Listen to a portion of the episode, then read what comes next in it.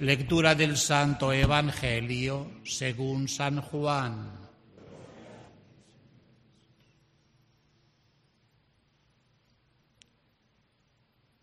Al anochecer del día de la resurrección, estando cerradas las puertas de la casa donde se hallaban los discípulos, por miedo a los judíos, se presentó Jesús en medio de ellos y les dijo, la paz esté con ustedes. Dicho esto, les mostró las manos y el costado. Cuando los discípulos vieron al Señor, se llenaron de alegría. De nuevo les dijo, la paz esté con ustedes. Como el Padre me ha enviado, así también los envío yo. Después de decir esto, sopló sobre ellos y les dijo, reciban el Espíritu Santo. A los que les perdonen los pecados, les quedarán perdonados. Y a los que no se los perdonen, les quedarán sin perdonar. Tomás, uno de los doce, a quien llamaban el gemelo, no estaba con ellos. Y los otros discípulos le decían, hemos visto al Señor. Pero él contestó, si no veo en sus manos la señal de los clavos y no meto mi mano en su costado, no creeré. Ocho días después estaban reunidos los discípulos a puerta cerrada y Tomás estaba con ellos. Jesús se presentó de nuevo en medio de ellos y les dijo, la paz esté con ustedes. Luego dijo a Tomás, aquí están mis manos, acerca tu dedo, trae acá tu mano, métela en mi costado, y no sigas dudando, sino cree Tomás respondió, Señor mío y Dios mío. Jesús añadió, tú crees porque me has visto. Dichosos los que creen sin haber visto. Otras muchas señales milagrosas hizo Jesús en presencia de sus discípulos, pero no están escritas en este libro. Se escribieron estas para que ustedes crean que Jesús es el Mesías, el Hijo de Dios, y para que creyendo tengan vida en su nombre. Palabra del Señor. Per dicta de nostra delita.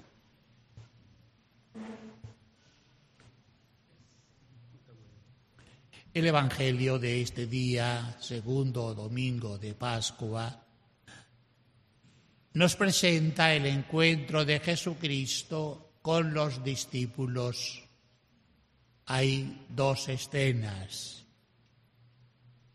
Tomás no estaba con los demás compañeros en la primera aparición.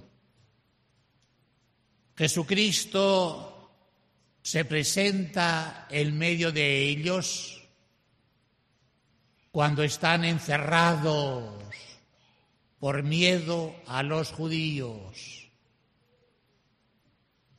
Esta situación concreta en que viven los discípulos a raíz de todos los acontecimientos de esos tres días pasados. Miedo, a los principales del pueblo, si entregaron a Jesucristo a los paganos y lo crucificaron, pueden hacer lo mismo con ellos. Miedo, según ellos, estaba fundamentado. Tenemos la experiencia de Pedro. En esa situación concreta se presenta, se presenta Jesucristo y punto por punto les da primeramente la paz. Mi paz esté con ustedes. Es la paz de Cristo resucitado. Porque, por tanto, la paz de Cristo vencedor de la muerte, vencedor del pecado. Es para animarles de verdad ese miedo que tenían a la posible persecución o posible muerte. Cristo resucitado viene a darles la paz. No tengan miedo. Lo había dicho ya a los apóstoles antes de ir a la pasión, a la muerte. No tengan miedo a aquellos que pueden quitarles la vida, pero nada más. Tengan miedo a aquel que no solamente puede quitarles la vida temporal, biológica, sino sobre todo la vida eterna. A ese sí deben tener miedo. A todos los demás, nada. La paz esté con ustedes. Viene a, traerles la, traerles la alegría, nos dirá el evangelista Juan. Los discípulos cuando vieron al Señor, se llenaron de alegría. Es la alegría mesiánica, es la alegría de ver a Cristo resucitado. Podríamos decir, es la alegría de vernos también nosotros resucitados con Cristo. Un tercer punto, sopló sobre ellos y les dice, reciban el Espíritu Santo. Para que el Espíritu Santo, nos dirá Él, como el Padre me envió, así los envío yo a ustedes. Cristo fue enviado por el Padre fundamentalmente para quitar el pecado del mundo, para borrar el pecado del mundo, cubriéndolo con su propia sangre. Esa fue la misión de Jesucristo. No le fue fácil, ciertamente. Por eso es necesario que tengamos todos la fuerza del Espíritu para poder cumplir con nuestra misión. Es la misma, la misma misión que Cristo recibió del Padre. Como el Padre me envió, yo los envío a ustedes para quitar los pecados. ¿Que es necesaria la sangre? Posiblemente. Pero no tengan miedo el Espíritu Santo los va a fortalecer. Lo vemos en la vida de los apóstoles, un Pedro miedoso, que niega incluso al Maestro a quien tanto amaba. Después de recibir la fuerza del Espíritu, después de Pentecostés, se atreverá a decirle a los mismos judíos, ustedes Ustedes entregaron a Jesús a los paganos y lo crucificaron. A ese que ustedes rechazaron, Dios lo resucitó. Dios lo ha constituido juez y Señor, Mesías. Es la valentía de Pedro por la fuerza del Espíritu podemos recordar lo que nos dice el Génesis cuando Dios crea al hombre. forma, diríamos, un muñeco del barro y nos dice, sopló sobre su nariz. Y ese soplo fue vida para Adán. Hoy aquí los apóstoles, Jesucristo quiere ponerlos como los hombres nuevos.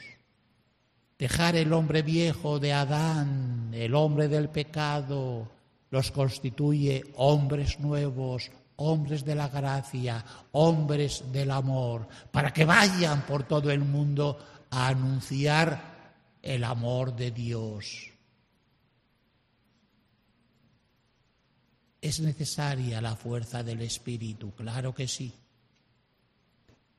Pero Jesucristo mismo les dirá, vayan y quiten el pecado a aquellos a quienes les perdonen los pecados, les quedarán perdonados. Aquellos a quienes no se los perdonen, les quedarán sin perdonar. Hoy es el día de la misericordia. Todos los días, todos los días.